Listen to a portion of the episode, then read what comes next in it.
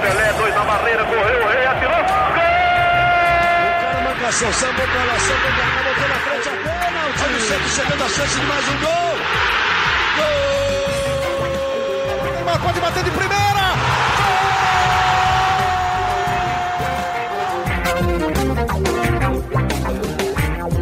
Orgulho que nem todos podem ter. Eu sou Leonardo Bianchi, esse daqui é o GE Santos, podcast do Peixe no GE. Peixe que ficou no caminho, né? Que depois de um empate sem gols na ida, acabou sendo derrotado por 1 a 0 pelo Ceará fora de casa e está fora da Copa do Brasil. Santos foi eliminado nas oitavas de final da competição, perde uma chance muito factível de um título e perde também uma importante e relevante fonte de dinheiro, né? A premiação alta da Copa do Brasil, caso tivesse avançado para as próximas fases. Vamos falar muito dessa eliminação, é claro, do que levou a ela, das lições que ela deixa e também no restante da temporada, porque é claro que a desclassificação machuca, só que também tem muita coisa nesse ano maluco do Santos e do futebol brasileiro. E para falar disso tudo e de muito mais, estou aqui com Bruno Gilfrida, setorista do Santos no GE, e Eduardo Varim, nosso setorista do Santos também, nosso estagiário lá da TV Tribuna, tá direto de Santos, Edu. Tudo bem? Bem-vindo. Fala, Léo, fala, Bruno, fala os ouvintes aí do podcast do Peixão e é isso aí, vamos falar muito aí de mais uma eliminação do Santos em mata-mata em 2020, né? É isso, o Santos que já foi eliminado no Campeonato Paulista, nas quartas de final, num duelo contra a Ponte Preta, também teve dificuldades, também teve jogadores expulsos, um roteiro que se repetiu um pouquinho, né, Gilfrida? Exatamente, exatamente. Léo, Edu, é, muito bom dia a todos, quase boa tarde aí. É, roteiro que se repetiu principalmente por questões psicológicas, né? Na outra eliminação do Santos em mata-mata no Campeonato Paulista, o Marinho já apresentou um comportamento bem destemperado, né? É, acho que isso ficou bem claro ontem mais uma vez. É, e faltou futebol, o Santos não tem muito, muito segredo. Não jogou futebol, perdeu para um time que resolveu jogar ontem, que foi o Ceará. Aliás, antes da gente começar o nosso papo, então vamos rodar a sonora do Luan Pérez, que estava saindo do campo logo depois do escândalo do chilique do Marinho. O Luan Pérez falou com a reportagem do Premier do Sport TV e vamos ver o que ele falou. Qual foi a reclamação agora depois do apito final, Luan? Ah, foi esse um minuto que ele veio de acréscimo, mas eu também não entendi. Eu acho que a arbitragem não influenciou no resultado. É, eles ganharam da gente na bola, 1 a 0 foi merecido. Eles... Merecido não, tipo, a gente também teve chance, mas não foi o árbitro o culpado da, do resultado, isso eu quis dizer. Então, é, não vejo por que essa, essa reclamação com a arbitragem. A gente não fez o jogo que a gente veio tentar fazer. É, criamos chance, criamos chance no primeiro tempo. Poderíamos ter feito o gol, mas não fizemos. Eles foram uma bola, fizeram o gol. Então, o que é que, que realmente faltou? Foi essa, essa questão mesmo de finalizar, do capricho na hora de balançar a rede? Ah, eu acho que a gente criou chance. É, primeiro tempo a gente foi muito bem, ele, a gente teve chance de finalização, não conseguimos fazer o gol, foi o que a gente comentou no vestiário para tentar arrumar. E acho que faltou um pouco de tudo, também no final bateu o cansaço da equipe inteira de tanto jogo que a gente está tendo, mas isso não é desculpa. E agora esquecer isso, a gente tem duas competições, Libertadores e Brasileiro, e focar nelas. Vamos começar nosso papo, gente. A pergunta que eu queria fazer para vocês dois, para começar, e não vale dizer que foi tudo, tá? Mas eu queria saber de vocês o que, que deu errado, já que bastante coisa não deu certo para a eliminação do Santos nessa Copa do Brasil, na derrota por 1 a 0 no Ceará nos 90 minutos e no agregado dos 180 minutos, né? O que, que deu errado nessa derrota por 1 a 0 aí? É, eu acho que na Vila Belmiro faltou o Santos conseguir manter o ritmo dos minutos iniciais durante toda a partida ou durante mais tempo. O Santos na Vila Belmiro jogou bem por alguns minutos, como acho que ontem também jogou bem por alguns minutos, chegou a ter 66% de posse de bola até os 20 minutos do primeiro tempo, mas o Santos não conseguiu manter. E aí é, resta saber se por questões físicas, né, se foi uma estratégia do Ceará dar esse espaço ao Santos nos dois jogos para o Santos jogar o Ceará deixar o Santos jogar e depois é, partir para cima e aproveitar esse desgaste do Santos, ou se questões emocionais mesmo, mesmo psicológicas, assim, porque ontem o Santos perdeu algumas oportunidades e depois simplesmente sumiu no jogo, né? O Santos, do, da reta final do primeiro tempo até o fim do, do segundo tempo, não jogou absolutamente nada. O Santos teve muito mal. Eu acho que esse é, talvez seja o grande motivo da irritação do Marinho, que acaba descontando no árbitro, mas eu acho que a irritação era muito mais com o Santos mesmo, por não conseguir desempenhar o futebol que vem desempenhando no Campeonato Brasileiro num jogo tão importante como o de ontem e o da quarta-feira passada. Deu bons argumentos. Edu, vai você então agora. O que, que para você foram as razões da eliminação nesse 1 a 0 em 90 e em 180 minutos? Olha, eu concordo muito com o que o Bruno falou. Eu acho que o Ceará soube aproveitar aí essa, essa falha do Santos, né? O Santos ainda sofre muito com a criação de jogadas. É um time que joga em transição rápida, até pela característica dos jogadores, do Soteudo, é, do Marinho, principalmente. Então, o Ceará deu esse campo para o Santos jogar nos dois jogos, tanto na Vila Belmiro quanto no Castelão. E o Santos não soube, não soube jogar, simplesmente não conseguiu fazer infiltrações. O Marinho não rendeu o que ele rende no Campeonato Brasileiro. O Soteudo também foi bem apagado, porque é, quando o Soteudo tocava na bola, é, tinha dois marcadores e ele não, não, conseguia se livrar dos dois. Então é, começou a ficar complicado. As jogadas do Santos, principalmente, que são pelas laterais, né? A maioria dos jogos dos, dos gols do Santos que a gente vê esse ano são pelas laterais, são do, da, de uma jogada, às vezes, do Marinho Pará, o Marinho Madison é, sorteio do Felipe Jonathan. Então, as jogadas sempre elas começam ali pelas laterais. E o Santos não teve esse espaço nas laterais. E o meio-campo, com o Pituca ali e o Jobson, não conseguiu render. E por o Santos ter esse, esse campo para tocar a bola, né? Ficou só nesse toque, mas não conseguiu furar o bloqueio do Ceará. E todos os, méritos, os méritos para eles, que jogaram muito bem. O time do, do, do técnico Guto Ferreira é muito bom. Gordiola, e o Santos favor. não conseguiu. Exatamente, do Gordiola e o Santos não conseguiu furar esse bloqueio e acabou sendo eliminado. Eu acho que é, teve o, o, desempenho bem abaixo do Santos, né, comparado ao Campeonato Brasileiro, mas muito, muito mérito do Ceará também, que soube jogar com o Santos e, e, os dois jogos, né? Engraçado que o Cuca teve o mesmo problema que teve no segundo jogo, no primeiro da Vila Belmiro, e ele não resolveu para o segundo e o Santos perdeu e culminou nessa eliminação.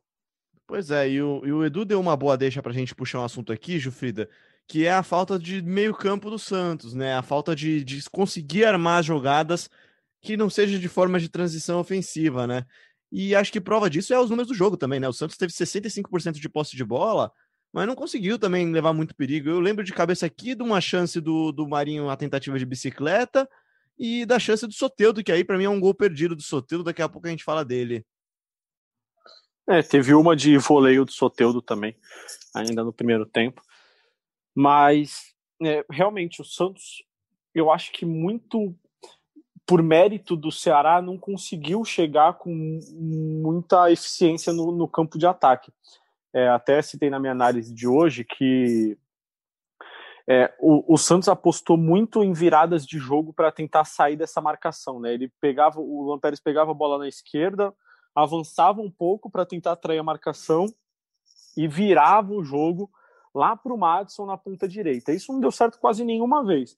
Mas para mim ficou claro que era uma estratégia do Santos, que foi estudado que o, o Santos assim conseguiria chegar com mais eficiência e fugir do bloqueio do Ceará.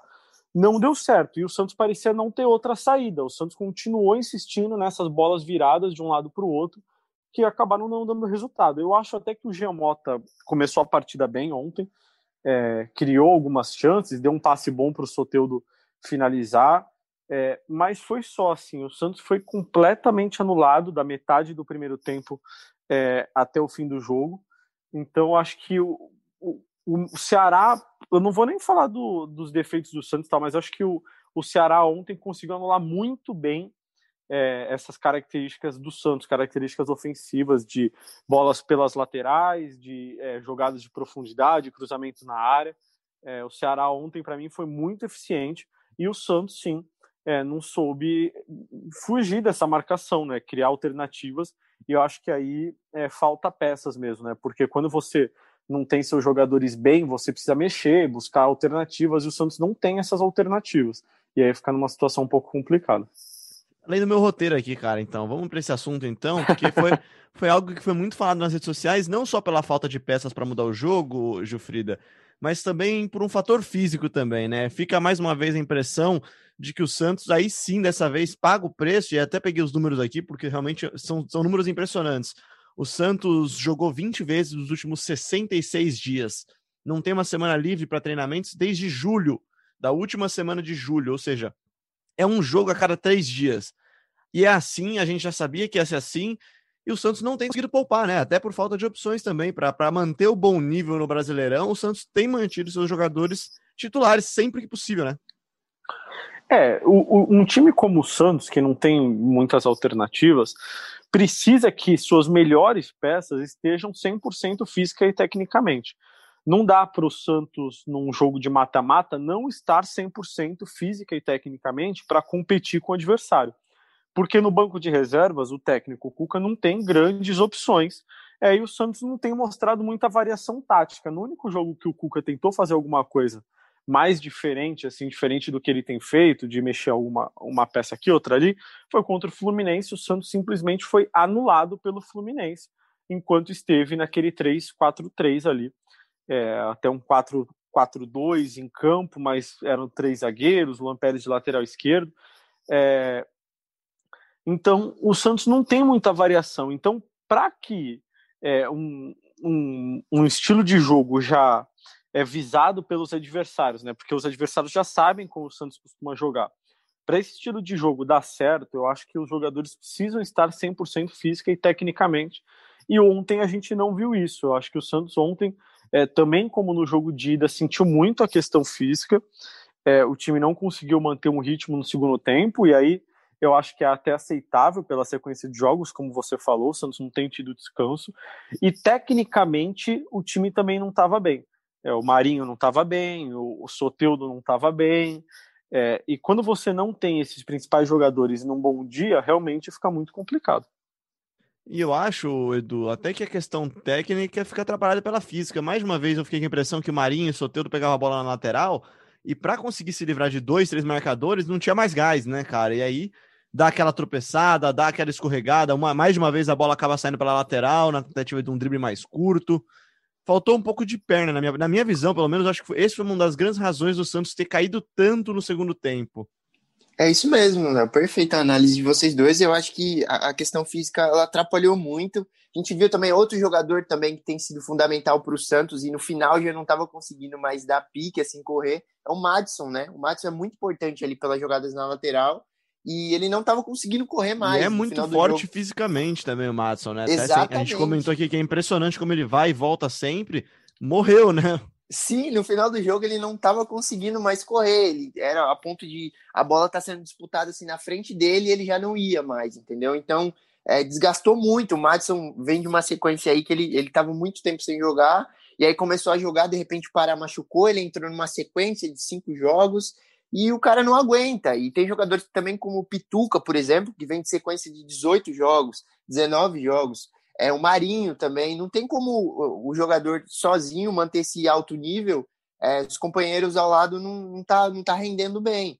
Então fica complicado para o Santos e, como o Bruno falou, você ter esses jogadores-chave como Marinho, Soteudo, né, é, até o Pituca, que eu acho que é muito importante também para o meio, do, meio do campo do Santos ali.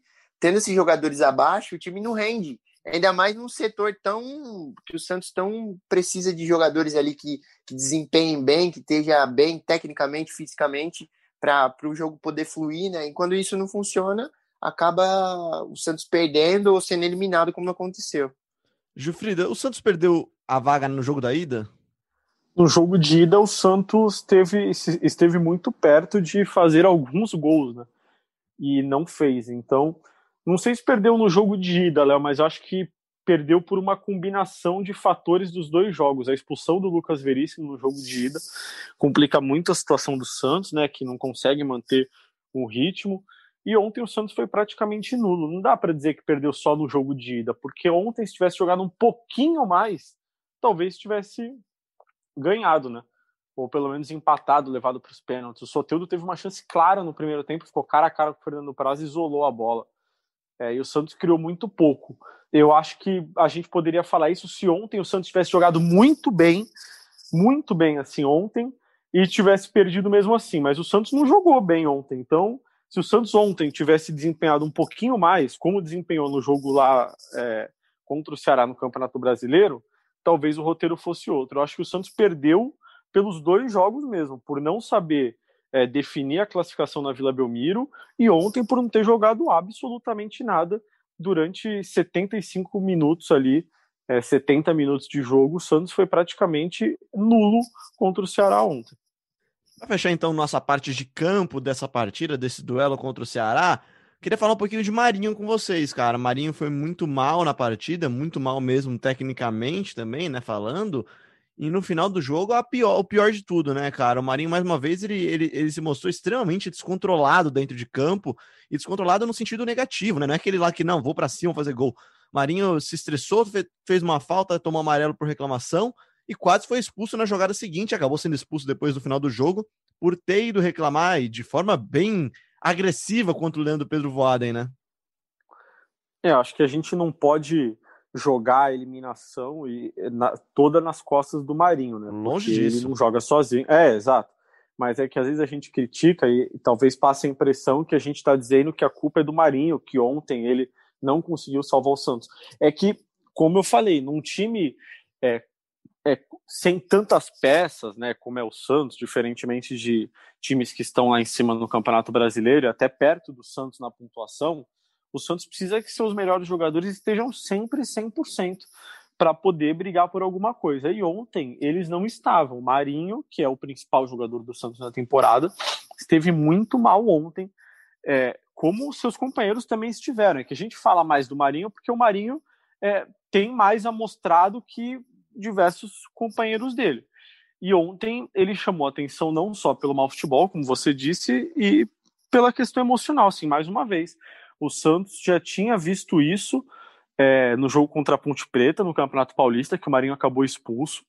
É, o Marinho parece ficar completamente pilhado, assim, em alguns momentos. E eu já tinha falado uma, uma coisa sobre o Marinho, mesmo quando ele estava bem, assim, ele continua bem, mas mesmo depois de boas atuações, assim, uma coisa que me incomoda um pouco no Marinho é a forma como ele reage a faltas. Ele rola no campo, ele pula, ele fica parece uma pipoca no gramado, fica ali pulando, rolando, se jogando. Cara, ele não faz sentido algum isso assim, porque aí no momento que realmente ele ele leva um choque mais forte, leva uma entrada mais forte, o juiz não vai acreditar. É, ontem teve um lance que eu não lembro quem foi do Ceará que chegou forte nele mesmo, é, chegou por cima, assim, meio que solando e atingiu também o rosto dele com o braço. E ele fica completamente transtornado. Foi até no lance que ele levou amarelo.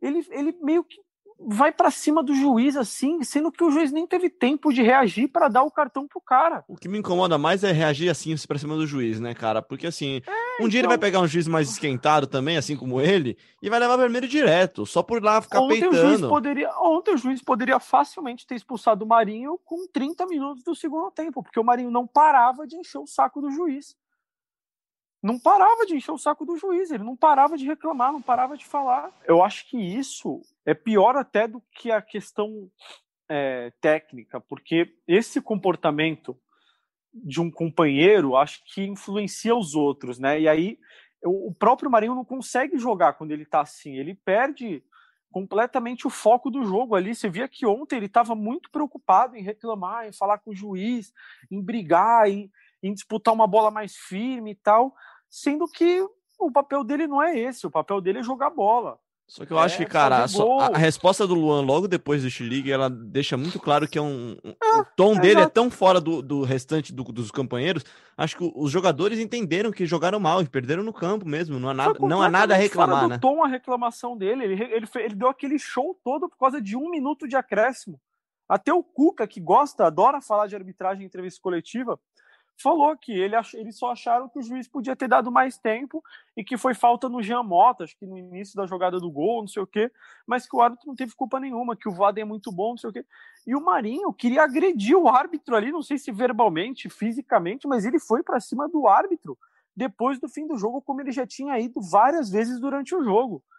Uma reação completamente descabida, que, na minha opinião, é muito por causa da atuação dele ontem que ele se irritou muito com ele, com, com a forma como ele jogou e por não ter conseguido desempenhar aquilo que ele mesmo espera dele, os companheiros e a torcida esperam dele, do que com a arbitragem. E aí ele acaba descontando na arbitragem.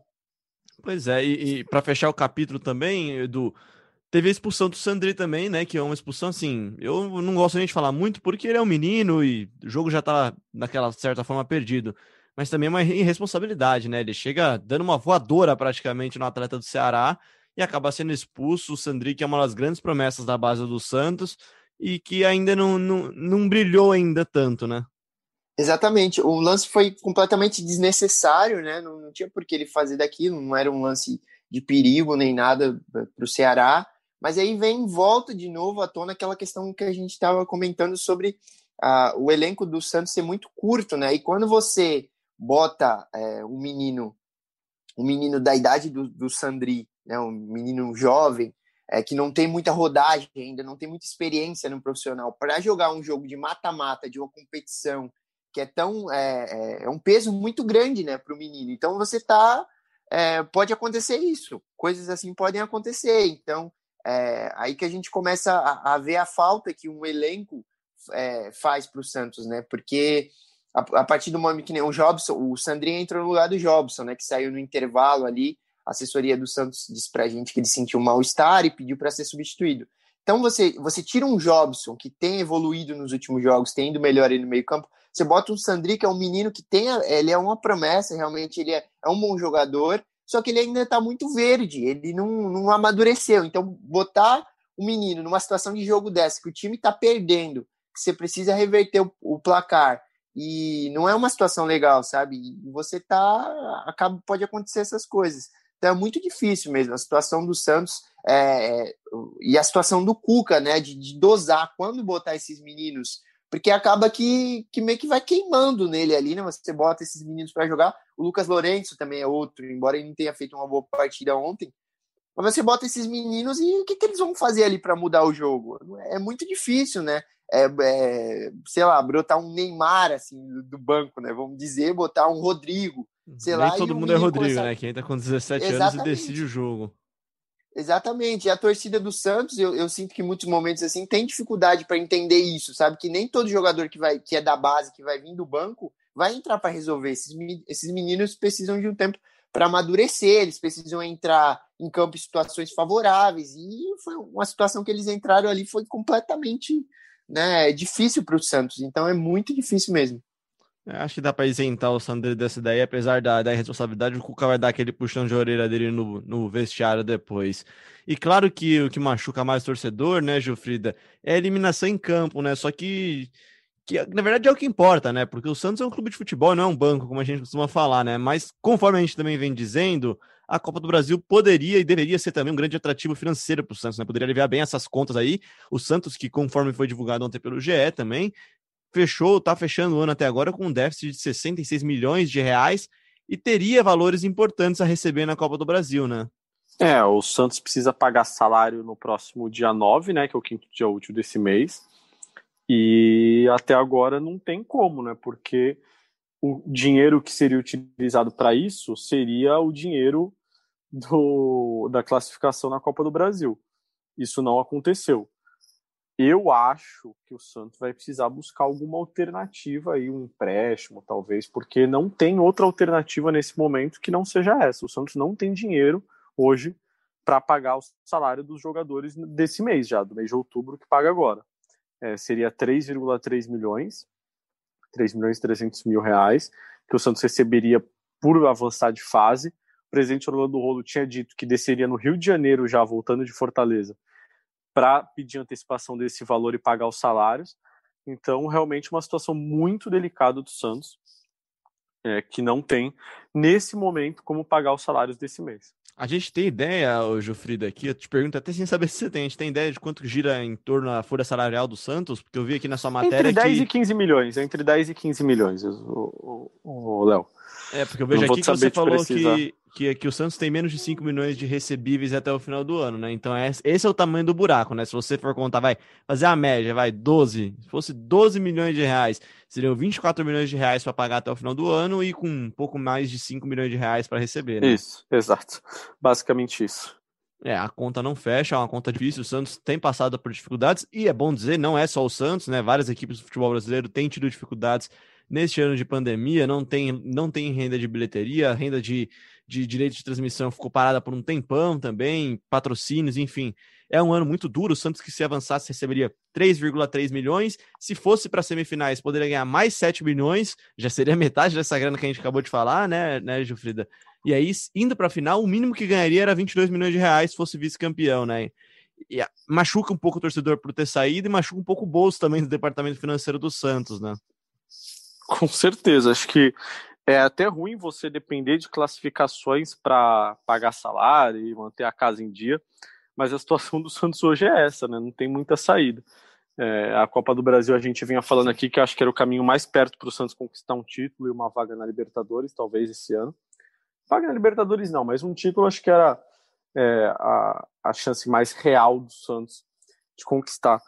É, e aí o Santos perde, acho que a grande lamentação do torcedor é, é por questão de, é, esportiva mesmo, mas o clube é, sofre com, com a parte financeira também. Bom, mas nem só de Copa do Brasil e de, de Brasileirão vive o Santos, tem Libertadores ainda. Vamos falar então um pouquinho agora de Brasileirão, porque Copa do Brasil fica para o passado agora, coisa resolvida já, né? Acabou. No domingo, o Santos vai até Bragança, aqui no interior de São Paulo, para enfrentar o RB, né, o, Red Bull Bragantino, e tentar seguir na cola para essa briga no G4. Né? O Peixe que hoje ocupa a sexta colocação com 30 pontos é a mesma pontuação do São Paulo, que tem jogos a menos, e dois, dois pontos a menos que o Fluminense, que agora é o quarto colocado vira agora o novo grande objetivo do, da temporada do Santos, essa briga pelo G4? Ou, dá para sonhar? Não custa sonhar com uma Libertadores, tentar ir um pouquinho mais longe na Libertadores, Gilfrida? Dá para sonhar pra, dá para sonhar em mais longe na Libertadores. Eu acho que é bem possível, só que é aquilo, o Santos precisa estar bem técnica e fisicamente. É, da forma que o Santos entrou ontem em campo, ficou um pouco mais complicado. É, eu acho que um elenco curto como é o do Santos tem mais chances de brigar por coisas em competições de mata-mata do que em competições de pontos corridos. Até agora a gente vê exatamente o oposto acontecer no Santos. Né? O Santos foi eliminado de todos os mata-matas que disputou de maneira precoce e tem ido bem nos pontos corridos. É, só que eu acho que a conta vai chegar também nos pontos corridos, porque o Santos não vai aguentar fisicamente. É, e aí o Santos vai acabar ficando pelo caminho. É, pelo caminho que eu digo, não é ir lá para a parte de baixo da tabela, mas o Santos talvez brigue ali pela sexta vaga na Libertadores, quinta vaga, e não por demérito, é que eu acho que essa é a realidade do Santos hoje. Assim, o elenco do Santos hoje é para isso. É, o Santos vai acabar sentindo fisicamente, né? É, vai ter problemas com lesões, como todos os times têm, e o cobertor é curto. E na, na Libertadores, você é, tem dois jogos ali para passar de fase e vai indo nessa até que você chega na final. Então acho que o Santos tem que sonhar sim com a Libertadores, não tem porquê é, ver algo, ver a Libertadores como um sonho tão distante assim, porque do mesmo jeito que o Santos foi eliminado na Copa do Brasil, amanhã o Santos pode eliminar um adversário mais forte é, na Libertadores. Pois é, né? E até tava procurando aqui enquanto a gente falava, enquanto você falava aí sobre Libertadores, premiação da Libertadores para quem avança para as quartas de final é de 1,5 milhão de dólar. Com dólar alto é uma grana bacana, né, cara? É um dinheiro bem relevante e aí vai aumentando a premiação. A premiação pode chegar até 15 milhões de dólares na final, né, pro campeão. Enfim, mas falando de Brasileirão, uma coisa positiva que o Santos vai ter agora, Edu, e que não tinha desde julho, como a gente falou, são semanas livres para treinar e para descansar também, né? Por que não? Para se recuperar fisicamente. O Santos enfrenta nesse dia 8 o Bragantino e depois volta a campo só no dia 14 contra o Internacional e depois mais uma semana livre com treinamentos para enfrentar no dia 21 o Atlético Paranaense fora de casa. Ou seja, em 20 dias o Santos vai ter apenas três jogos. Raridade isso, né? Raridade até, até aqui, até esse momento. O Santos teve pouquíssimo é, tempo assim para treinar, né? O Cuca para trabalhar o time. É engraçado porque eu acho que a maior se pode tirar algo de bom, né? Alguma notícia boa é, para o Santos, para o Cuca principalmente. Né, dessa eliminação da Copa do Brasil é justamente esse tempo que o Santos vai ter agora para trabalhar, né? Para focar aí na, na Libertadores e no Brasileiro. Eu, eu, se eu não me engano, a, a, última semana livre, assim, cheia que o Santos teve para treinar né, para o brasileiro foi no jogo, na semana do jogo contra o Flamengo. E assim, foi uma, uma semana que é, a gente estava imaginando assim, que o Flamengo ia ser muito superior ao Santos no jogo, e foi completamente ao contrário, né? O Santos começou muito bem a partida, aí teve toda a polêmica do VAR, que teve dois gols anulados, do Raniel, né? E, e do Marinho, do, que cruzou, o Jobs subiu para cabecear, enfim, toda a polêmica do VAR. E o Santos jogou muito bem aquela partida. Perdeu, acabou perdendo por, por 1 a 0 para o Flamengo, né? Um vacilo que deu ali na zaga. Mas foi o que a gente teve de amostra, assim, de quando o Cuca tem tempo para trabalhar, tem tempo para treinar, né? O Cuca é um, um, treinador que ele gosta muito de, de fazer jogadas ensaiadas, né? De escanteio, de, de falta. Isso é uma marca registrada dele desde o Atlético Mineiro, do Palmeiras, né? Diversas vezes ele fez isso e realmente são coisas que funcionam, né? É, que nem num, agora recente, que deve provavelmente ter sido ensaiado também, foi no jogo contra o Bahia, agora o último jogo do Santos no Campeonato Brasileiro, que o, foi o Jobson e o Marinho para a bola, e acabou que o Jobson cobrou e aí confundiu o goleiro, porque ele estava em, em, outro canto, né? E, e, a bola entrou, o goleiro falhou também do Bahia. Mas, enfim, ele gosta de, de trabalhar esses, esses aspectos, né? Ele é a comissão técnica dele. Então, acho que vai ser muito bom, vai ser muito proveitoso para o Santos, justamente por ter esse tempo, poder trabalhar mais o time para confrontos que não vão ser fáceis, né? Como você disse, contra o Internacional, que é o atual líder do campeonato, que é um time muito forte, um time muito bem treinado pelo Cudê, que no jogo do, do primeiro turno dominou completamente o Santos, né? No jogo, o Bragantino fora de casa, que também é um time muito complicado de se jogar. E aí depois ainda tem Libertadores também, a LDU na altitude, enfim. É, então vai ser muito bom para o Santos ter esse tempo para trabalhar, assim. Pois é, o Santos vai ter, ó, deixa eu contar aqui, um, dois, três, quatro, cinco, seis jogos até dia 1 de dezembro. É, sim, se você for ver a média de jogos do Santos, realmente é muito menor do que tem sido até agora. Falando sobre time, Gilfrido, eu sei que o Santos jogou na noite dessa quarta-feira, que ainda nem deve ter se apresentado ainda para treinar nessa quinta, mas de, de volta mesmo ao time, Lucas Veríssimo, né? É o primeiro nome que a gente pensa, né? Com certeza. Acho que de resto o time não deve mudar muito. O Cuca parece ter encontrado aí tem encontrado um, uma maneira de jogar que ele gosta. O Marinho está suspenso, não entra em campo. É, deve entrar aí talvez o Pará na lateral direita e o Madison jogar um pouquinho mais avançado. Tem a possibilidade do Lucas Braga também, do Arthur Gomes. Então essas devem ser as únicas mudanças do Santos. É isso então, gente. Acho que a gente fechou bem para fechar então de vez o programa de hoje. Queria para você pedir para vocês então um palpite então para Bragantino e Santos, jogo que vocês acompanham no próximo dia 8 agora, no domingo às 6h15 da tarde. Jogo que vocês acompanham no Sport TV, no Premiere, né? Então, e sempre no ge.globo, é claro. Palpite então, Gilfrida? Eu aposto em 1 a 1 Pô, que isso, cara, em cima do muro assim. Vai lá, Edu. Não, em cima do muro não. Em cima do muro seria falar, ah, acho que o Santos vai ganhar, mas pode perder ou empatar. Eu acho que vai ser. É, montinha, pô. Ué, fazer o quê? O Santos não tá jogando bem, não jogou bem ontem. Vai estar tá desgastado fisicamente. É, pra, a torcida tem que torcer para eu estar errado, né? E ganhar, né? Porque eu posso estar errado e perder também. Mas eu acho que vai ser um a um. Tá vendo? Tem razão, não, tem razão. Vai lá, eu, eu vou ser um pouquinho mais otimista que o, que o Bruno. Eu vou, eu vou de vitória do Santos aí por 1 a 0 Isso porque o Bragantino também não vem jogando bem, né? Perdeu para o Palmeiras é, na Copa do Brasil e perdeu para o Grêmio na última rodada do, do Campeonato Brasileiro.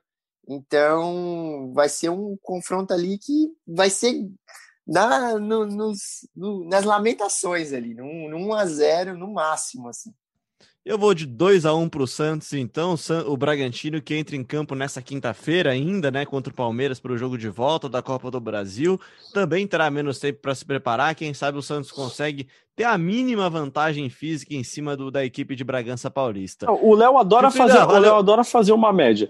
Se o Santos ganhasse todos, sou, se, se ele acertasse todos os placares que ele fala aqui, o Santos seria líder do Campeonato Brasileiro teria ganhado o Campeonato Paulista, teria ganhado do Ceará ontem e estaria na semifinal da Libertadores já de maneira antecipada.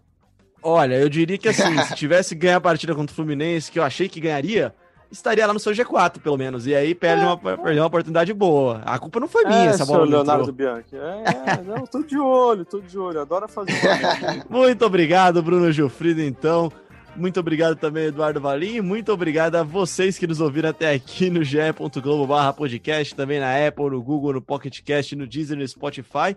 E lembrando que você pode sempre, pode não, deve se inscrever, seguir o nosso programa no seu tocador favorito, avalie a gente, dá cinco estrelas lá e manda pra gente a sua cornetada, a sua participação, a sua opinião, o seu palpite, por que não, se você é otimista como eu ou pessimista como Bruno Gilfrida, para participar aqui do GE Santos. Sempre manda mensagem para a gente nas redes sociais com hashtag GE Santos. Valeu, Gilfrida! Valeu, Léo, Edu. Sempre um prazer participar com vocês aqui, mesmo que seja para falar de dias ruins, como a eliminação do Santos ontem.